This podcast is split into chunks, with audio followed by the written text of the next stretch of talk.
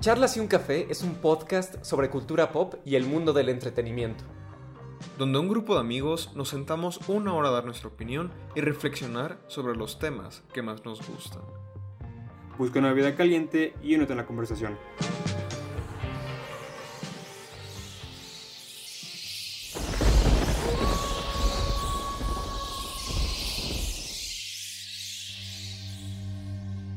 Muy buenos días, tardes o noches. Sean bienvenidos cafeteros y cafeteras una vez más a Charlas y un Café.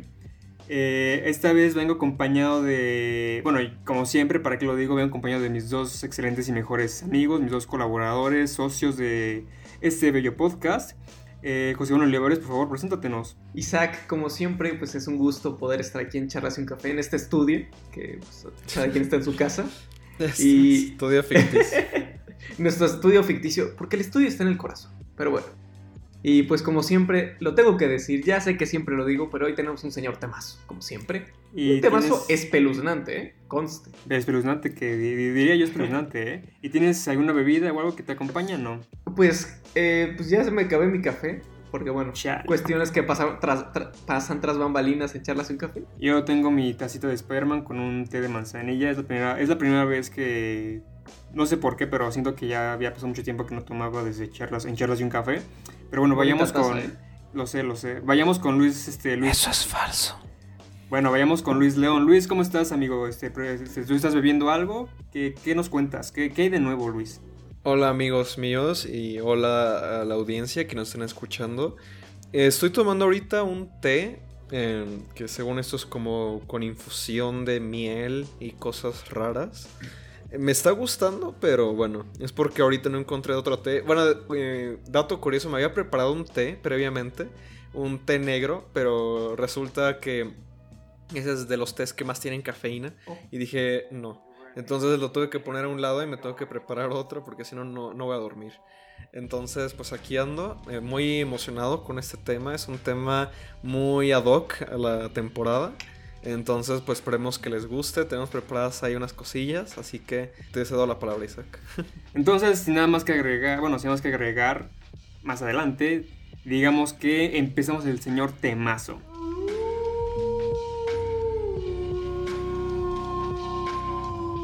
Pues miren, este, queridos escuchas, cafeteros y cafeteras, como habrán leído ya el título, eh, este mes pues es octubre, mes del terror, del miedo.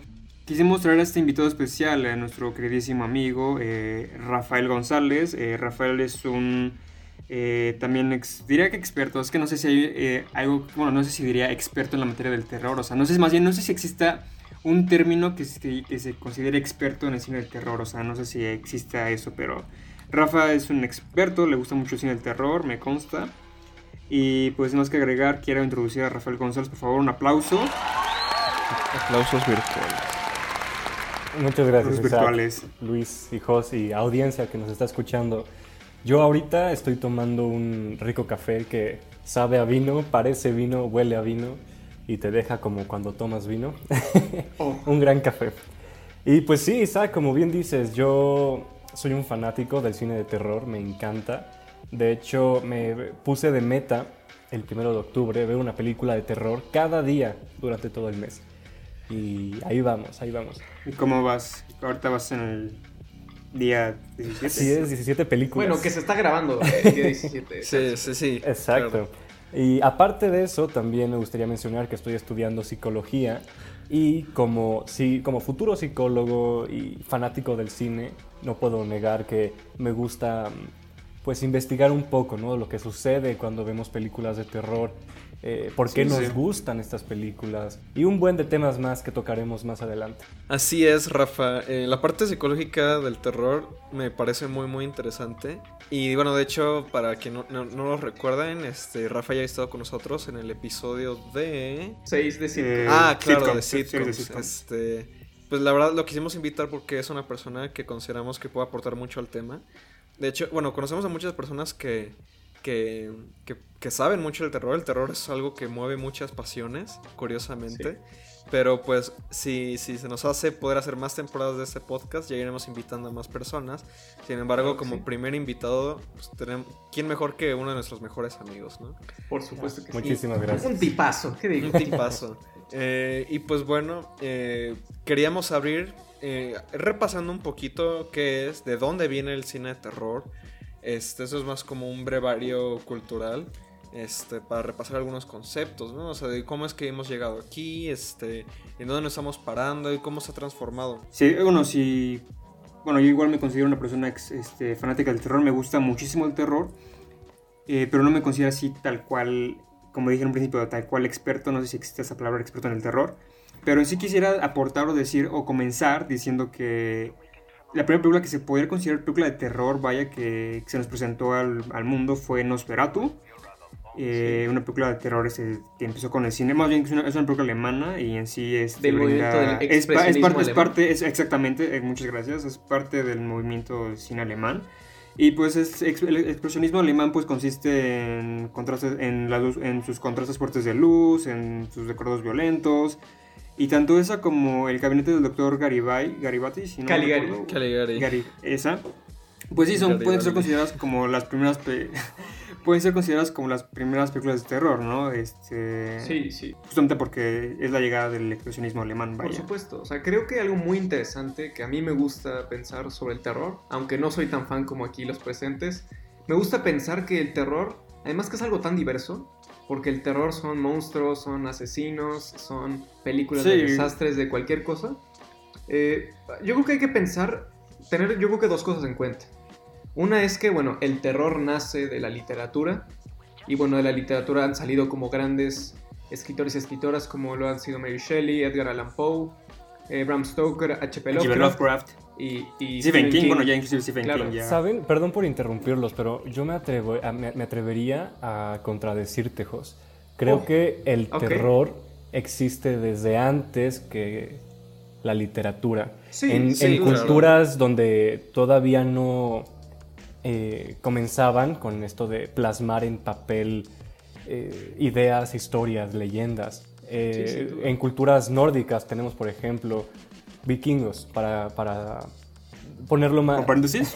¿Con Bueno, me, voy, me voy a entender. Estas Sí. personas pasaban leyendas e historias de, de sus dioses, de héroes, y muchas de esas historias estaban eh, diseñadas para dar miedo, para fortalecer a guerreros, para hacer a los niños hombres, y Sí, o historias sea, que se fueron pasando de generación en generación. Yo creo que más acertadamente podríamos decir que principalmente eh, la concepción actual del terror como un género, o sea, y porque los géneros cinematográficos pues derivan hasta cierto grado de los géneros de la, bueno, los falsamente llamados géneros de la novela, porque el eh, de los géneros literarios es todo un rollo que Sí. que podríamos explicar, bueno, eh, que podríamos debatir después.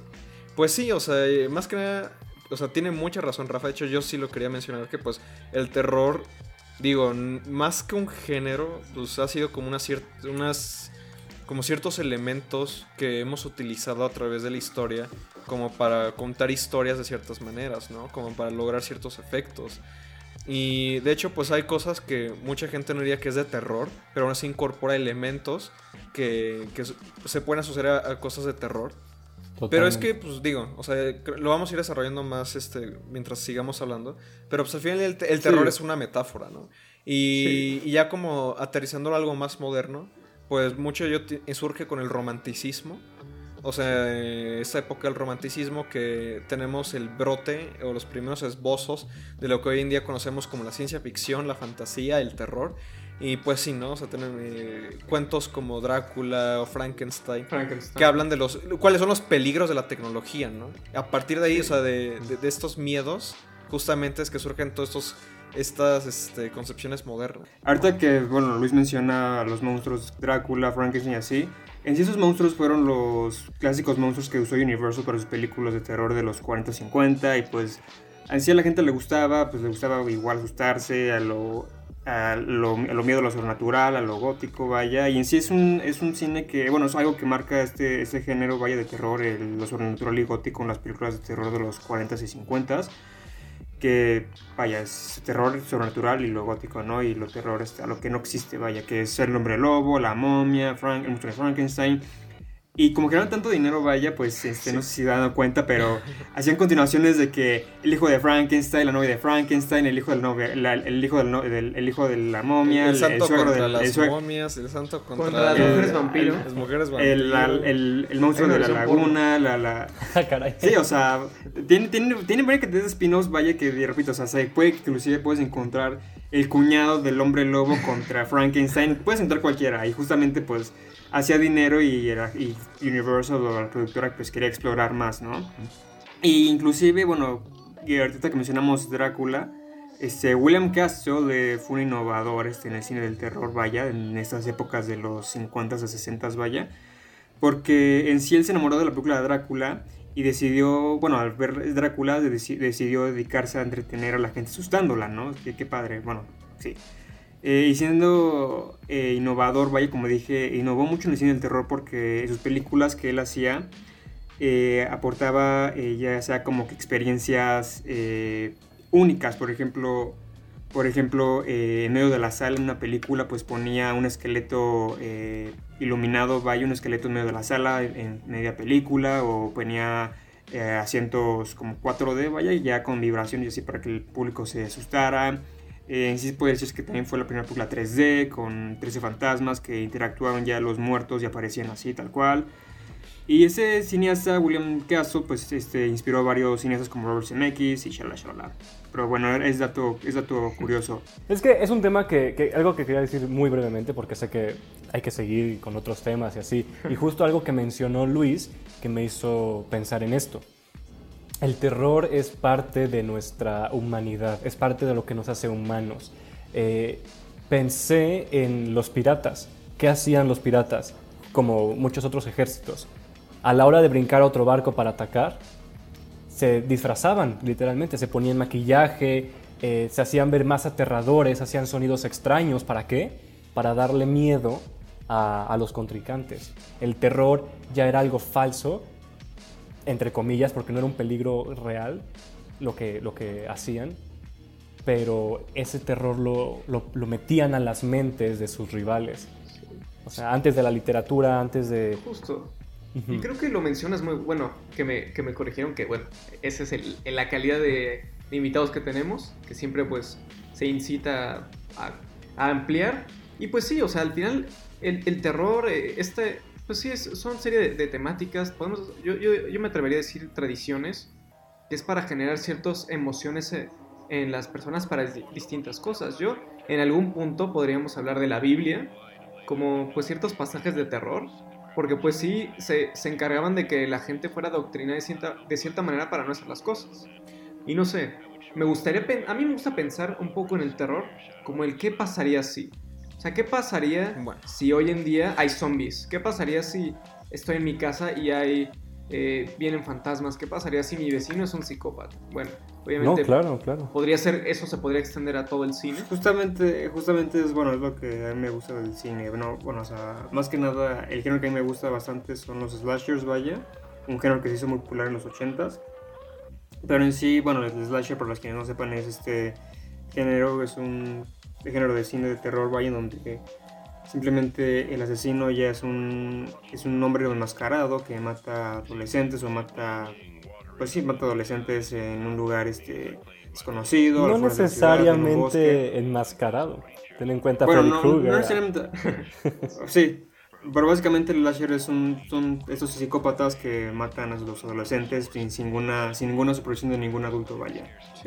Eh, Y pues hay varios slashers. Bueno, continuando. No, date, y, date, y- y creo que ahorita también me gustó mucho el comentario de Rafa sobre los piratas. Y también me pone a pensar que yo creo que lo padre del terror, no solo viéndolo como algo de que nos dé miedo, es un reflejo de la sociedad. O sea, bien- por ejemplo, Godzilla viene del terror de, de Japón ante la, la bomba atómica. El exorcista viene mucho de cómo eh, pues la sociedad eh, tenía como mucha fe en la iglesia.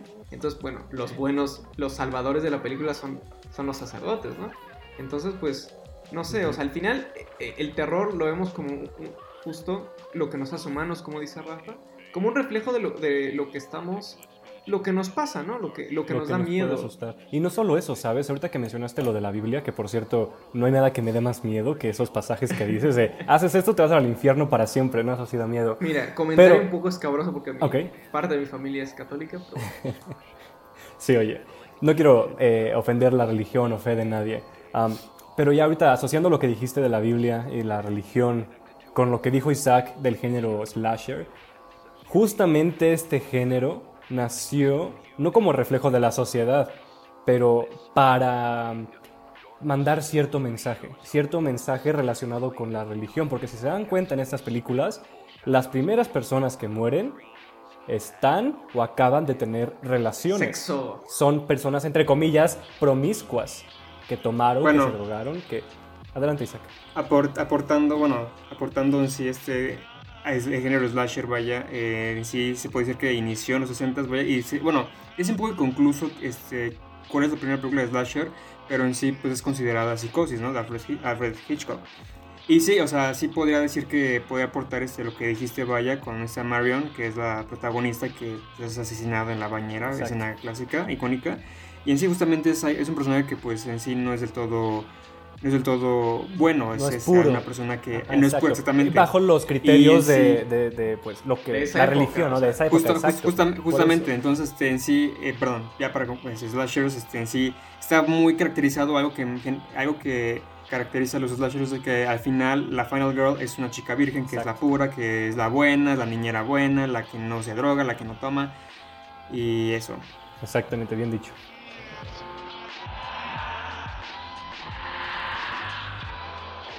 Pues sí, este, la cosa es que el terror, por nuestras preocupaciones, se van desplazando, vamos teniendo diferentes preocupaciones mientras avanza el tiempo.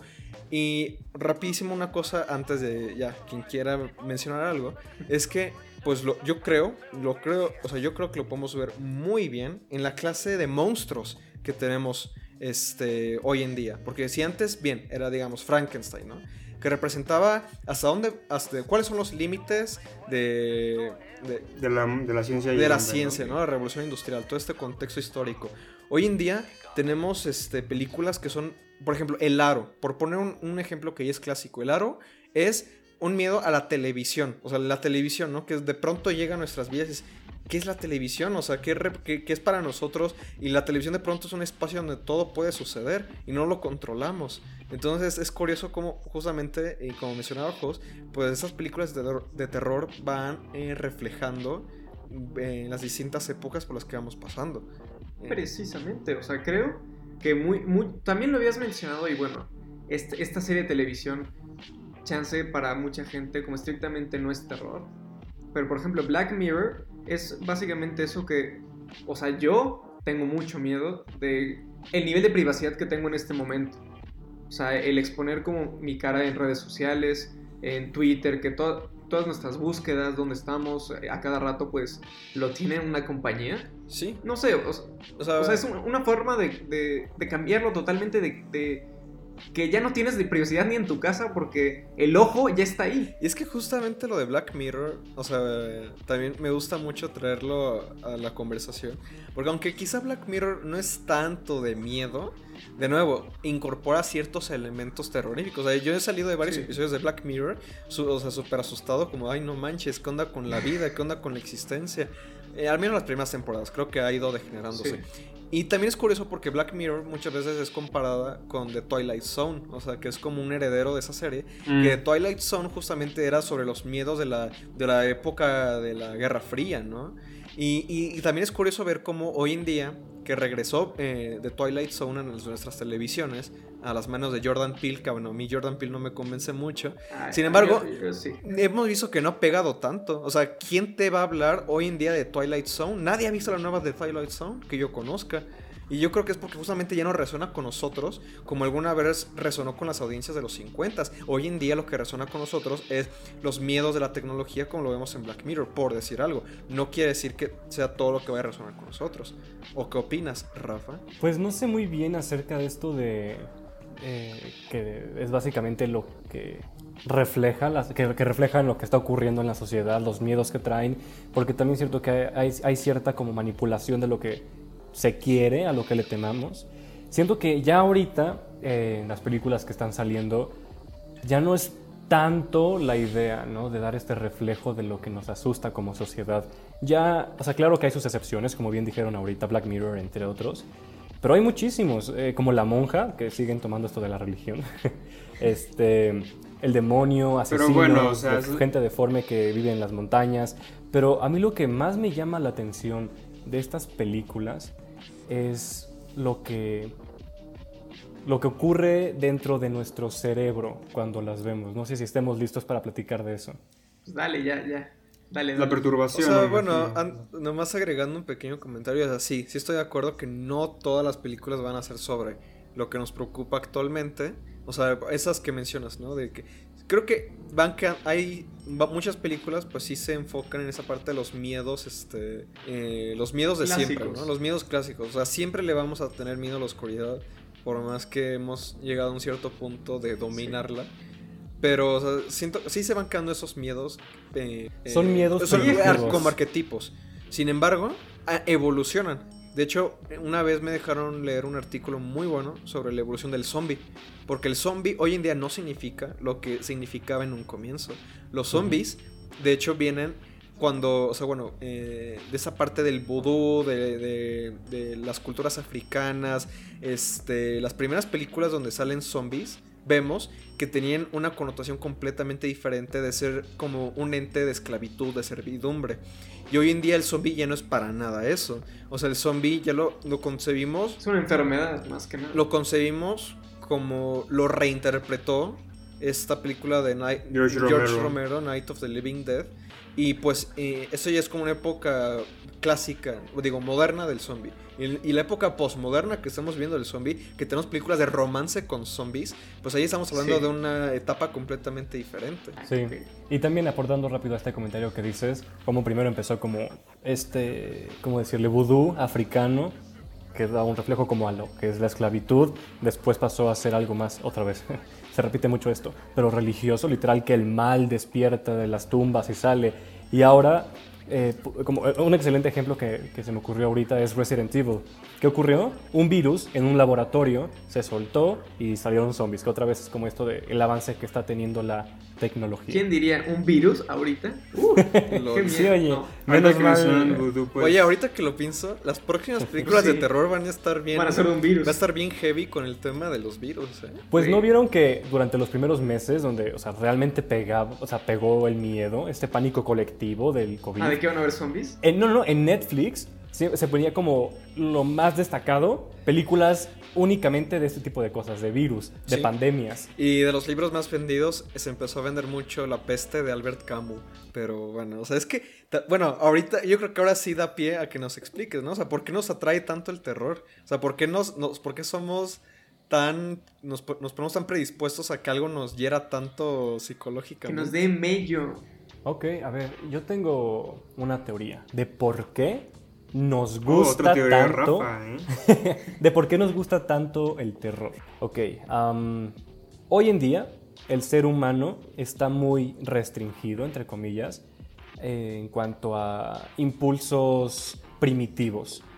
Hay reglas, hay valores y moral, morales que se tienen que cumplir para poder pertenecer a esta sociedad. No puedes ir a matar a tu vecino o a tu jefe.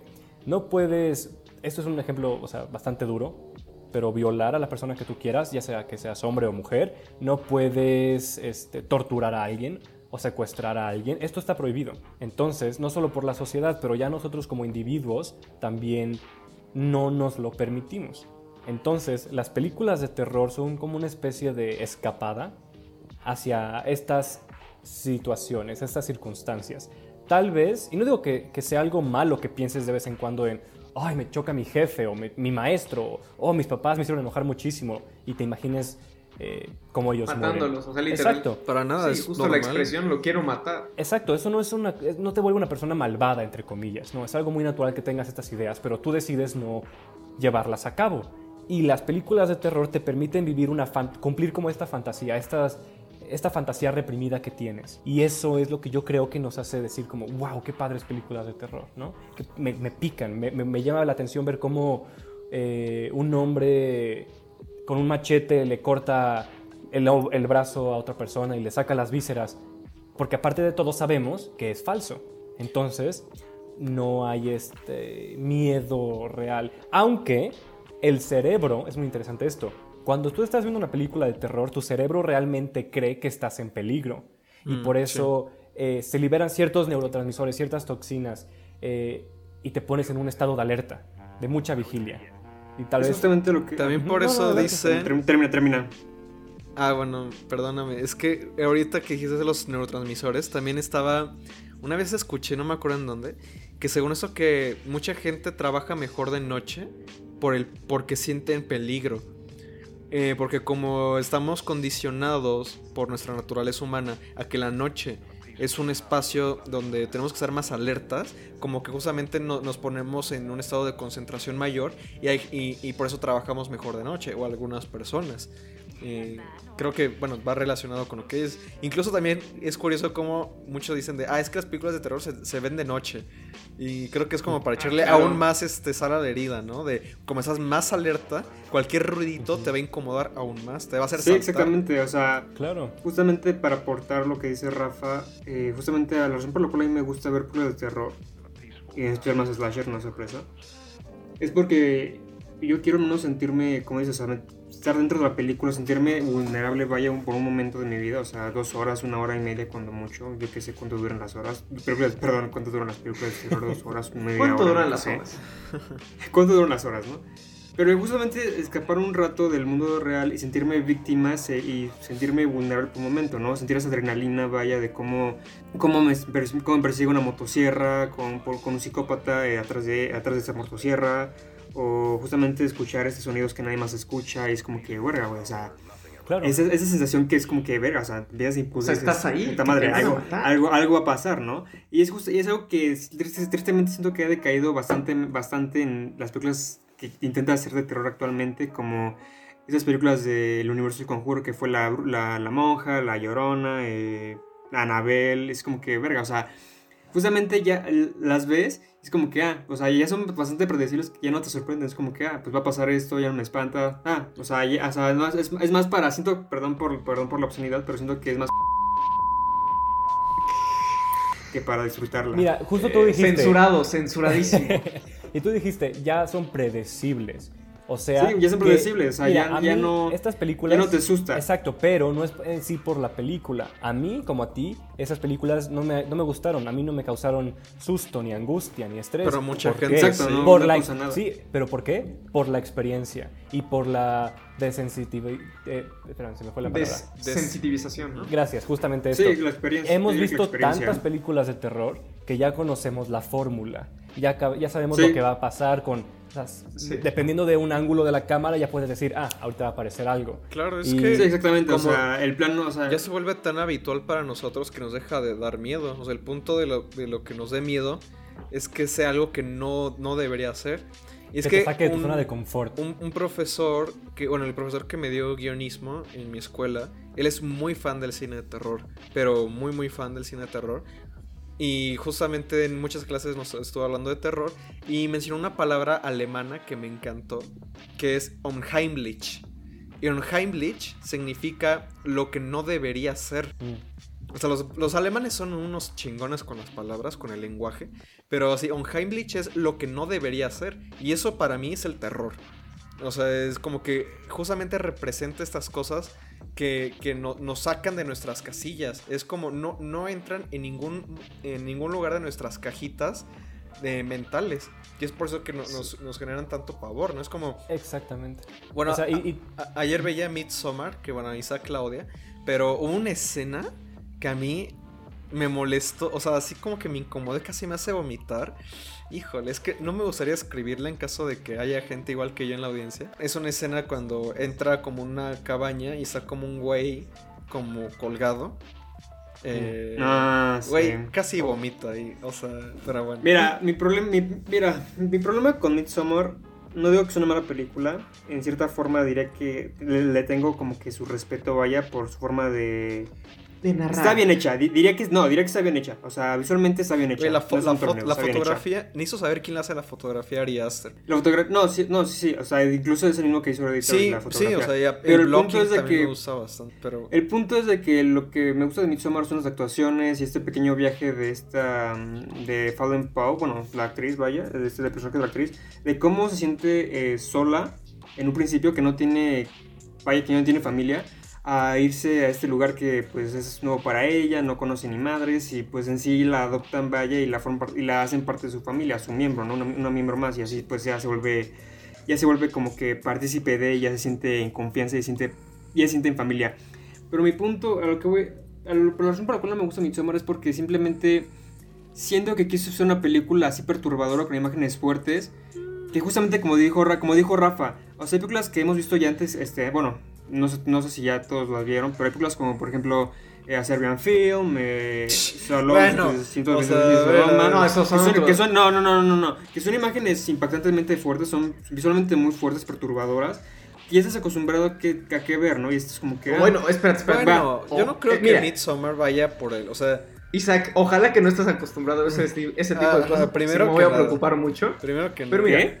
tengo, yo creo que una, dos cosas. Primero, resolviendo lo que decía Luis, Pavel Pogorzelski es el, el director de fotografía de Mits, bueno, Ah. de las películas de Ari Aster. No me voy a acordar. Y otra cosa, para que sepa la audiencia, una pregunta que, que luego he escuchado, que hay gente que le gusta el- mucho el cine de terror, pero no necesariamente las dan miedo. Entonces Ah, a sí. mí esta es una, una temática, que, una pregunta que me gustaría hacerles a ustedes que les gusta mucho. Una película de terror, para que te guste o consideres buena, necesariamente te tiene que dar miedo. No, ¿Puedo responder esto? no. es- Eh, Por favor. La respuesta es no. ¿Por qué? Porque pueden haber varios motivos por los que te llame la atención esta película. Puede ser uno, como decía Isaac hace rato, que le gustaba sentir que estaba en un estado de vulnerabilidad, de, donde su vida corría peligro. Y, es, y la otra, bueno, voy a concentrarme primero en esta. ¿Y por qué? Esto es algo completamente natural. Ahorita nuestro estilo de vida es bastante pasivo, si lo piensas, comparando como Sí. cuando éramos seres primitivos, que literal cada día podía ser tu último día. Tenías que ir a cazar, podías eh, morir por alguna enfermedad, por algún ataque de otro clan, por algún animal, lo que sea. Y ahora es bastante pasivo. Y más ahora que estamos encerrados en, en la casa, Sí. no, no ocurre mucho. Entonces esta necesidad de liberación de adrenalina, pues es bastante entendible, ¿no? Pero realmente no te gustaría poner tu vida en riesgo. No te Bueno. gustaría que hubiera un asesino persiguiéndote. Pero cuando ves la película o lees un libro al respecto, sientes todo esto, engañas a tu cerebro, pero realmente no estás en peligro. Y solo eres un observador de lo que está ocurriendo. Bueno, y la otra razón por la que yo creo que gente ve películas de terror, y no necesariamente para asustarse, es por la misma razón que ya mencionaba antes, que es para vivir estas fantasías reprimidas. Porque hay películas como las que son gore, que no necesariamente son para causar miedo, pero sí para ver sangre y violencia de algún tipo. Y Sí, puede, Como una incomodidad, ¿no? pues Eh, puede que haya personas a las que no les incomode, simplemente Hay gente que disfruten de ver esta sangre y Por violencia. ejemplo, yo porque- soy, yo soy de los que disfruta ver este. mm, O sea, no es por ser. Bueno, o sea, sí es por ser morboso, pero al mismo tiempo no. O sea, no es como que de plano, en pleno día me. O sea, en la vida real me encuentre un cuerpo ahí mutilados, como que, güey, el chile no quiero ver. O sea, siento que me, voy a, me, va, me va a impactar. Pero verlo en, en una película, en un cine, es como que, güey. O sea, sé Es que, falso. sé que es falso, o sea. Inclusive es como que im- impresionante ver cómo lo hacen, ¿no? Porque, o sea, es como que, bueno, yo diría, bueno, quiero ver si está hecho por computadora o está hecho efectos, con efectos prácticos, que es más genial y espectacularmente verlo, ¿no? Pero... De acuerdo con Eso eso. sí, o sea, los efectos especiales creo que de, de las películas de terror, al menos en los 80s y 90s, tienen toda su... eh, pues son súper magníficos e increíbles. Y creo que mencionas algo muy interesante del gore. Por ejemplo, yo he visto dos de Saw. Creo que es primera y última vez que veo una película de Saw. A mí esas cosas no me gustan. A mí tampoco. Se me hacen, se me hacen sumamente asquerosas. Sin embargo, eh, O el cien debo de reconocerles... Uh, Sí, debo, debo de reconocerles que, por ejemplo, el tipo de cine de Saw logra como hacer, como que mucho en el siglo XX, Es, tortu- Eh, tortura y 21. mutilación, es, es- es cine de Sí. tortura, vaya, cine de tortura y sin mutilación. duda. pero creo que justo pasa en el, en el siglo XXI, que empieza como este, bueno, chance ya antes, pero por ejemplo, est- estas películas de terror como independientes que pasan como en lugares como mucho más concentrados, que justo es lo que nos, o sea, da miedo, yo creo que más que por la sangre que está asqueroso, que las trampas, de lo que tienen que hacer para, para poder salir, no sé, como que el simple hecho de no saber quiénes son, ¿no? O Jigsaw, como... Jigsaw, como bueno. ¿no? O sea, que es, que es este personaje, o sea, que no tengas ni idea de, de lo que es.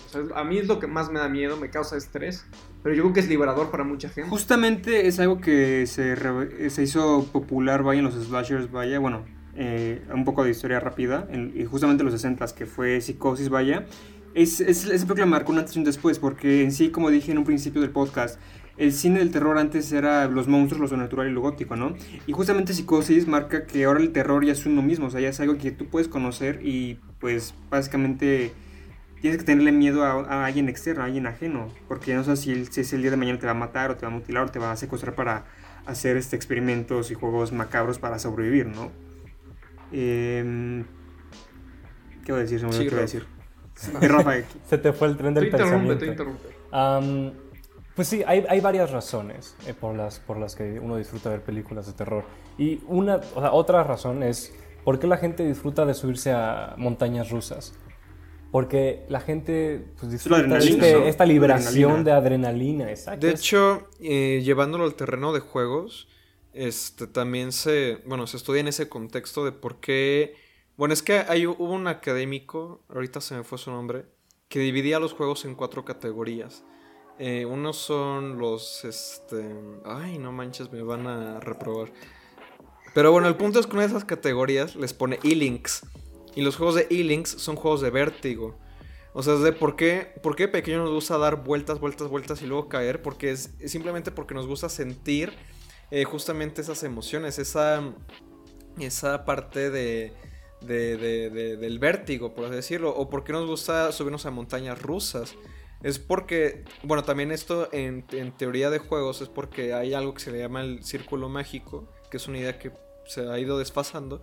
Sin embargo, es muy práctica para explicar esto, que es tú durante esta, este tiempo, durante ese periodo, estás a salvo porque es un, es, es un, es un círculo de ficción donde nada es realidad. Sin embargo, tú te suscribes a esta ficción, te suscribes a esta como... Es como un contrato de que por, mientras esté dentro de este círculo y mientras dure esa experiencia voy a fingir que es real y entonces como que te permite, y como lo decía Rafa, como experimentar algo, e- esta como emoción, estas cosas que hemos perdido a cierto grado.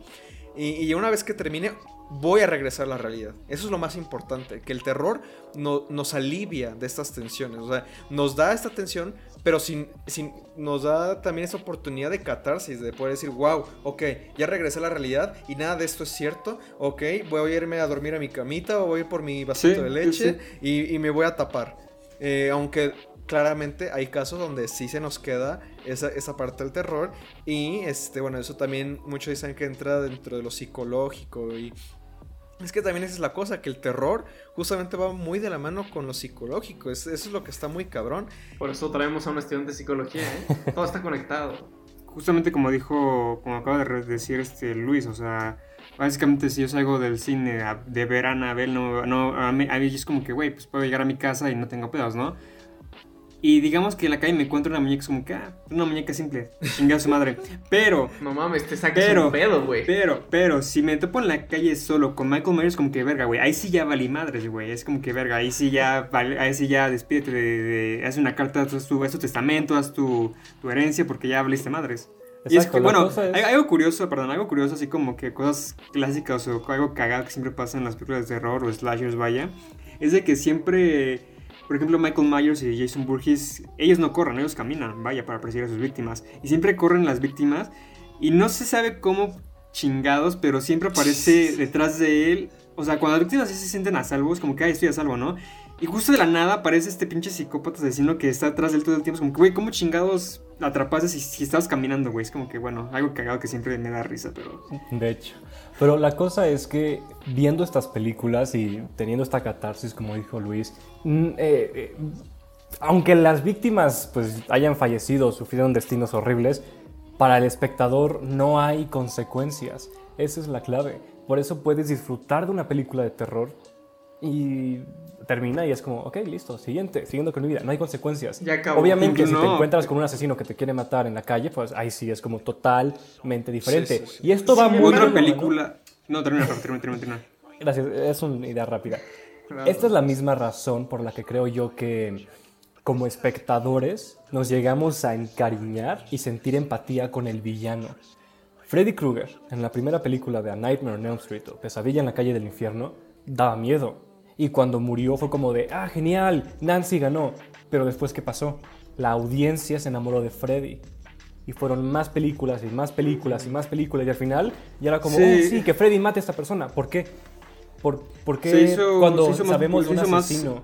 Se hizo más popular, este, las, las sagas se hizo muy popular, este, justamente porque el- había gente que le gustaba mucho las, las películas, ver, ver, ver adolescentes asesinados, que era el objetivo de la película, ¿no? Ver asesinados masacrándose. Pero no es solo Y- que haya sentido padre ver a la víctima morir, es que realmente se enamoraron del villano. Y no, no solo con Freddy Krueger, con Frankenstein, con Drácula, con el hombre lobo. ¿Por qué pasa esto? Porque, o sea, si nos viéramos con estos personajes en la vida real, obviamente diría que lo maten, que no dure más de un día. Pero por lo mismo de que no hay consecuencias, no hay juicios. No dices, ah, qué mala onda que matar a esta persona. No, solo eres un observador, no eres nadie en la historia, solo estás observando lo que ocurre y eso ocasiona que no haya juicios, no hay consecuencias, puedes meterte en Pero- la mente o en el rol de cualquier persona de la película. Sin embargo, y me gustaría hacer una anotación rápida, aunque pues técnicamente cuando ves una película no tienes poder de decisión, puedes decir que empiezas como con nada y eres el que más se lleva como espectador. Y no sé, aunque digamos que estás en un círculo de protección, ¿no les ha pasado que han visto una película y dices, ay, no puedo dormir? Sí. Ah, O sí, sea, el simple bueno. hecho, a- o sea, a mí se me hace rompedor el decir, güey, no puedo dormir porque me eché una película que me dio miedo. Porque eso significa que la ficción ya pasó a tu cerebro. O sea, tú te volviste esa persona Sí, sí, y, sí. y lo puedes relacionar en de que no mames, o sea, me voy a dormir con la luz prendida porque chance viene la chava del aro y me quiere matar. No, y justamente, o sea, algo, o sea, cuando vi Pesadilla en Elm Street, el Pesadilla en Elm Street, eh, Freddy- la primera de Freddy Krueger, vaya, la escena de una muerte de la, la muerte de Juanito Profundo, Johnny Depp, vaya, eh, en sí lo, Freddy lo mata arrastrándolo de su cama y hace un geyser de sangre. Esa escena me impactó tan fuerte que yo tenía nueve años y literalmente estuve traumado por un año o dos cuando mucho y literalmente cada noche me iba con mis papás a dormir porque sí tenía demasiado miedo. Sí, es que se hizo una, asocia- una asociación ahí, como pasa con las películas de tiburones o cocodrilos. Ves esa película donde hay un tiburón gigantesco en el mar y luego vas a la playa y te da miedo entrar. O tan simple como esto.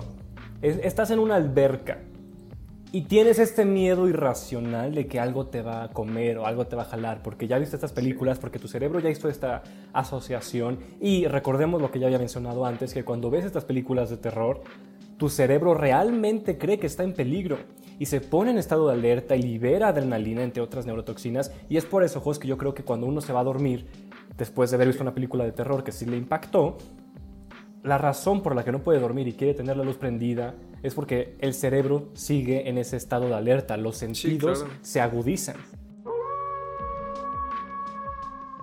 Pues de esta plática que hemos sacado mucho, que hemos hablado de, de por qué nos gusta el terror, qué efectos tienen, pues ya como, como siempre en estos episodios llegamos a conclusiones. Y me gustaría, pues, que me mencionaran, yo creo que como siempre, es recomendar para este, para este 30, 31 de octubre, que pues muchos van a estar en su casa y tienen tiempo de ver una película o dos, eh, ¿qué películas recomiendan, no solo a, a- mí, que, no- que me, me falta ver muchas, sino a la audiencia? Para que podamos no solo asustarnos con mucho gusto, que tengamos miedo en nuestras casas y que podamos reflexionar de pues de por qué nos gustan tanto. Y me gustaría empezar con obviamente nuestro queridísimo un tipazo. Y ya, ya lo hemos visto en este episodio, que es Rafa, que nos ha dado mucho de qué hablar, por favor. Muchas gracias, Jos. Pues, como bien dijimos, hay el género del terror tiene muchísimas eh, ramas y depende de qué tipo de persona eres, pues vas a disfrutar de distintas películas. Entonces yo diría que en cuanto a películas violentas y de gore, mi película favorita es The Hills Have Eyes o El despertar del diablo. Es creo que de las películas ¿Cuál que de más incómodo me hacen sentir. La primera. la- la- ah, bueno, el remake. La de- la de- el remake. Eh, A Nightmare on Elm Street la primera. Es buenísima también, es mi género de slasher, eh, mi película del- de, de slasher favorita. Aparte toca esos aspectos psicológicos de el terror que cada persona tiene como individuo. Y los sueños. o sea. Exacto, es algo loquísimo. ¿Qué más? También como de mitología y cosas así. The Witch me gusta mucho. Esas son mis tres recomendaciones para todos los que estén oyendo este. Básicamente Hay dijiste, dijiste, dijiste dos películas de Wes Craven. Muy bien. O sea, bueno, es que Wes Craven es considerado el maestro del terror, vaya. Ah, qué curioso, Entonces, no sabía. Have Eyes. Pues mira. Pues sí, o sea, lo- bueno, Creo que es obvio que Isaac quiere, quiere seguir hablando, entonces, órale. es que sigue. me encanta Échale. mucho el tema del terror, pero, o sea, inclusive hay varias cosas que no dije, o sea, en que o sea analizando en sí el cine de terror actual, o sea, la historia del terror analizándola, o sea, hice, hasta hizo en mi discurso, pero pues ya no pude decir porque es un tema extenso, vaya. Pero bueno, para concluir lo de Wes Craven que dije hace rato, es, es un, cine- un cineasta del terror, un maestro, vaya, que hizo The Hills Have Eyes, eh, The Last of the Left, la saga de Scream y el creador de Freddy Krueger, pues en el calle Elm Street. Eh, descansa en paz porque hace cinco años falleció. Y pues nos deja su legado que, pues la neta, sí me gustan sus películas, la neta. Pero bueno, este, en peores favor, bueno, descansa en paz. Échale las pelis. Las películas en sí. Eh, diría que recome- más bien recomendaría mis favoritas es Halloween, esa nunca la voy a dejar de, amar. Halloween, la primera de John Carpenter, me gusta. Eh, recomendaré su remake, pero vean mejor la, original, la del 78. Hellraiser, vean Hellraiser. Esta, esta película romántica que se desversa como película de terror, vaya. Y otra película de terror que me gusta bastante. em, no sé, digamos que recomiendo que vean eh, El bebé de Rosemary. ¿Por qué no? Algo, dif- algo distinto. Y bueno, vamos ahora con Luis, que creo que yo ya sé una de sus de las películas que va a decir, pero pues échale. No sé, pero bueno. Este, la cosa es que, bueno, concluyendo, es que mi relación con el terror ha sido muy rara porque, o sea, yo de pequeño veía muchísimas películas de terror. O sea, yo sí me eché como varias de The Nightmare on Elm Street y vi muchos eh, slashers, muchas, o sea, bueno, como las clásicas. Eh, y yo sí, todavía entonces buscaba que me asustaran. Hoy en día ya no me asustan tanto las películas de terror. Pero creo que lo que pasa con el terror es que ha producido muchas historias muy, muy buenas. O sea, como que luego, o, sea, también pasan mucho en videojuegos, que luego dicen como, no es que las mejores historias que se han contado en videojuegos, curiosamente han sido en videojuegos de terror. O sea, por ejemplo, Silent Hill 2, que dicen que es de los Oh. mejores videojuegos jamás creados, eh, es de terror. Eh, pero bueno, o sea, de nuevo hay muchas vertientes que, en las que nos podemos meter. Yo en lo personal, a mí me gusta mucho los elementos de terror. Y me gusta mucho incorporarlos incluso en mis trabajos. O sea, de que luego en los cuentos que hago, en los videojuegos que he hecho, eh, sin, sin que yo piense directamente en que son de terror, muchos me han dicho que parecen de terror. Y nunca lo hago conscientemente. Creo que es como algo que yo hago, pues este... Lo hago sin pensarlo, porque pues al final el terror, pues como que saca muchas cosas de nosotros muy interesantes.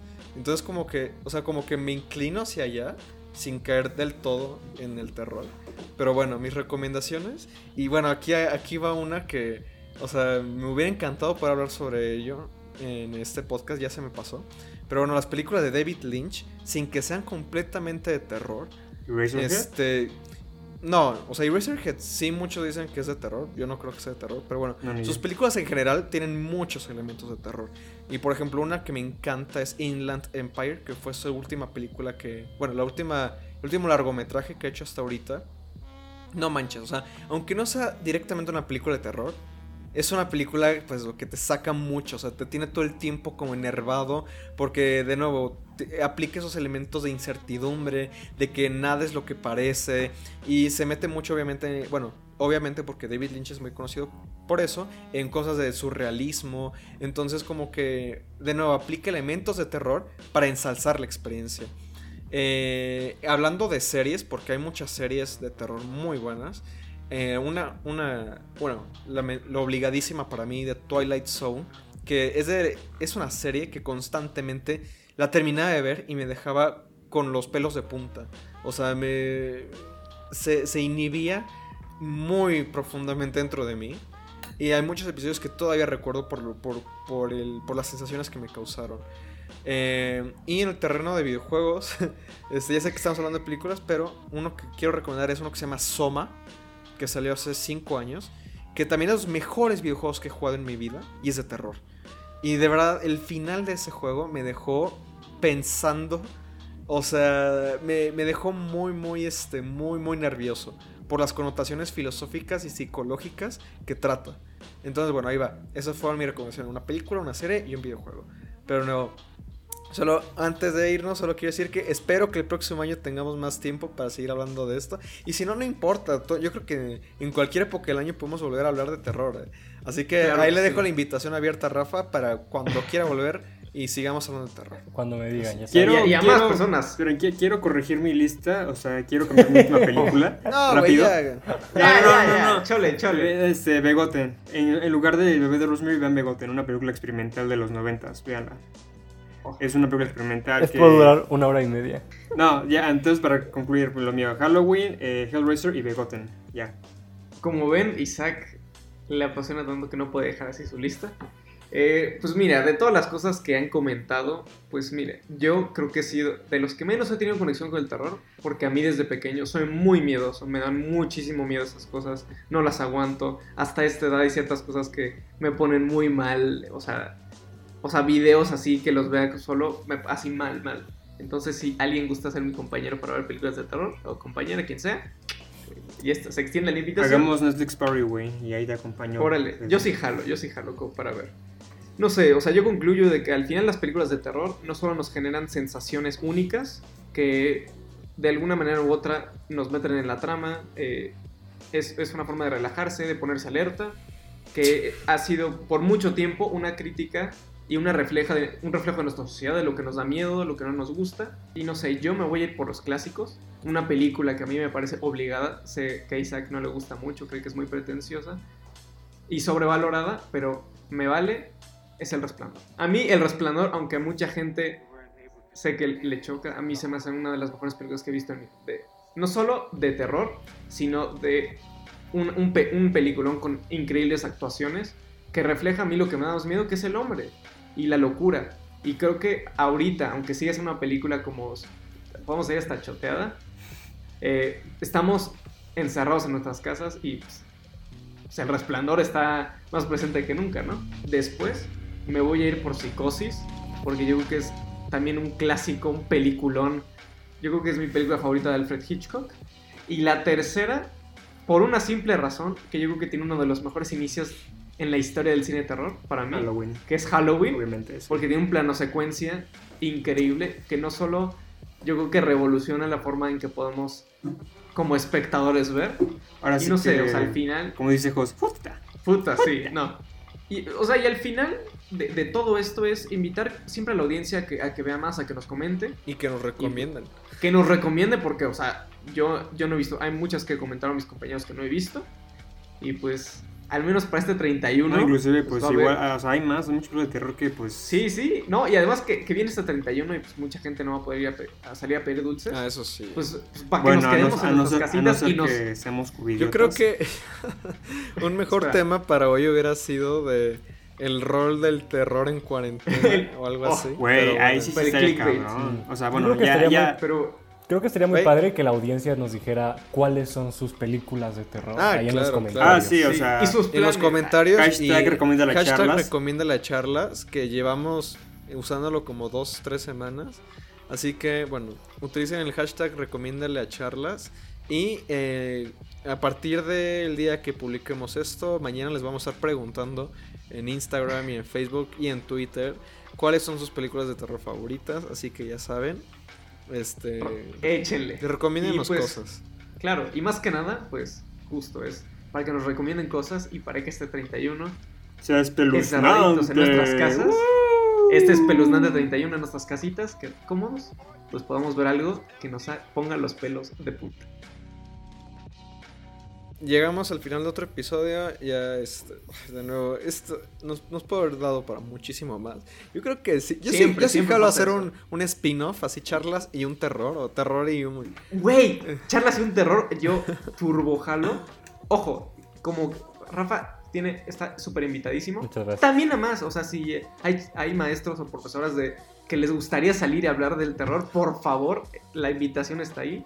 Y con mucho gusto lo recibimos. Sí, hay mucho que, no, hay mucho que no pude decir. Como repito, hay Yo mucho que no, también, que no pero dije. bueno. Siempre pasa, siempre pasa. El, el próximo año, o de nuevo, en cualquier, peri- cualquier otro punto del año, podemos seguir hablando de terror. Pero bueno, este, muchas gracias por haber escuchado el episodio. Y quisiera agradecerle a todas las personas que nos han contestado las historias de Recomienda las charlas. Eh, se nos ha ido a veces este, repostear sus respuestas. Sin embargo, estamos muy al pendiente siempre de quién nos contesta. Y este, les agradecemos mucho. También quisiéramos agradecerle a, bueno, a, a Ruby Berry en Instagram por siempre comentarnos. Eh, también, a- ¿cómo se llama? Este, Un café con arte. Un café con que arte. también siempre nos anda comentando nuestras publicaciones. Así que muchísimas gracias. También Sí, rifados. Un besazo. a todas las personas que nos siguen en Instagram, en Facebook, en Twitter y en YouTube. Porque sí, ahí está el YouTube. Este, no tiene tantos Sí. suscriptores, pero ahí va. Eh, así que muchísimas gracias a todos. Este, pasemos a las redes sociales. En, bueno, estamos en YouTube, Charlas y un Café. Estamos en Twitter, arroba un charlas. Estamos en Instagram y Facebook como Charlas y un Café. Y nos pueden encontrar en prácticamente todas las plataformas de podcast disponibles, como Apple Podcasts, Google Podcasts, Spotify. este, Spotify, Anchor. Y bueno, hay N cantidad. Ahí están en nuestro, eh, en nuestro link de, que Linktree. ponemos ahí en Linktree, en, en todas nuestras plataformas. Eh, ¿Cuáles son sus redes sociales? ¿Dónde los podemos encontrar? Eh, Jos. Puta, qué rapidez, pues. Eh, es en Twitter, arroba José Iván O202. En Instagram, como, en Instagram, como caja de dibujos. Recordar que, bueno, hoy este episodio Ah, 18 claro. ya es mayor de edad del podcast. Ah, ya es mayor de edad el felicidad. podcast. eh. Si no estuviéramos en esta situación, pues me gustaría poder ir a echar unas chelas con los cuates, pero pues no se puede. Eh, decir que, pues, justo muchas gracias por sus recomendaciones de videojuegos que mencionaron Zelda, Red Dead Redemption, Halo. Y decirles que Nier Automata, que los había dicho que no lo empecé, es un pinche juegazo, es la cosa más hermosa que he visto en mi vida. Y pues, como siempre, un besazo, un abrazo y muchas gracias. Me, me enorgullece y me pone el corazón enorme que nos apoyen. Ah, y otra cosa, ¿eh? También, este, qué bueno que Jos mencionó su cuenta de dibujos porque ahorita muchos de nosotros estamos involucrados en el Arttober En el 2020. Inktober. Bueno, Ah, es, bueno, es como un Arttober, sí. Inktober, pero abierto a más técnicas, así que, eh, bueno, eh, perdón. Eh, Isaac, ¿dónde te podemos encontrar? Bueno, pueden encontrarme, pues saben que nada más tengo Instagram, eh, Isaac-G-Vázquez. Es mi Instagram y pueden seguir mi otra cuenta que tengo con un amigo, que soy socio de esta productora, casa productora Creators Films. Pues ya saben, o sea, hacemos cine, posteamos consejos para hacer cine y hacemos cine y viva el cine, amo el cine, hashtag bye. Lo apoyo. Eh, Rafa, ¿dónde te podemos encontrar? ¿Quieres dejar alguna red social? ¿Quieres dejar algún contacto? Claro que sea? sí. En Facebook y en Instagram pueden encontrarme como Rafa González. Si aparecen muchos, como es el caso, eh, pueden buscarme como Rafa Gles Als 29. Y también me gustaría aprovechar y decirles que pueden seguir en Facebook y en Instagram eh, 60 y más Club de Día en caso de que quieran saber más de lo que es la vejez. Si quieren eh, saber cómo pueden ayudar a sus abuelos o a sus padres que no sé si tienen alguna especie de enfermedad neurodegenerativa, ahí pueden encontrarlo también. 60 y más. Muy buena cuenta, paso, ¿eh? O paso. sea, muy, muy buen proyecto ahí. Y bueno, ya yo rapidísimo, nomás voy a dejar mi, mi Twitter eh, y mi cuenta de YouTube. En Twitter soy como arroba León 779, no, guion bajo 779, L León guion bajo 779. Es que la otra era mi otra cuenta de Twitter, pero bueno. Ahí he estado subiendo mi eh, Arttober y todas estas cosas. En YouTube busquen Postmortem Videojuegos si quieren video ensayos sobre eh, análisis de videojuegos. Pero bueno, eh, eso fue todo por hoy. Este, esperamos que estén muy bien, esperemos que se la pasen muy bien el, el día de hoy, eh, 31 de octubre. Vaya fecha tan más maravillosa. Vean una película Ah, de terror. ¿no es hoy 27? Bueno, cuando lo estén, perdón, Sale el 27, bueno. Cuando lo estén escuchando, vaya. cuando lo estén escuchando, eh, si lo están escuchando el 31, bueno, este, vean una película de Feliz terror, Halloween. consuman lo que sea de terror, feliz Halloween, feliz Día de Muertos, este, etcétera, etcétera. Eh, nos vemos en el siguiente episodio. Bye bye.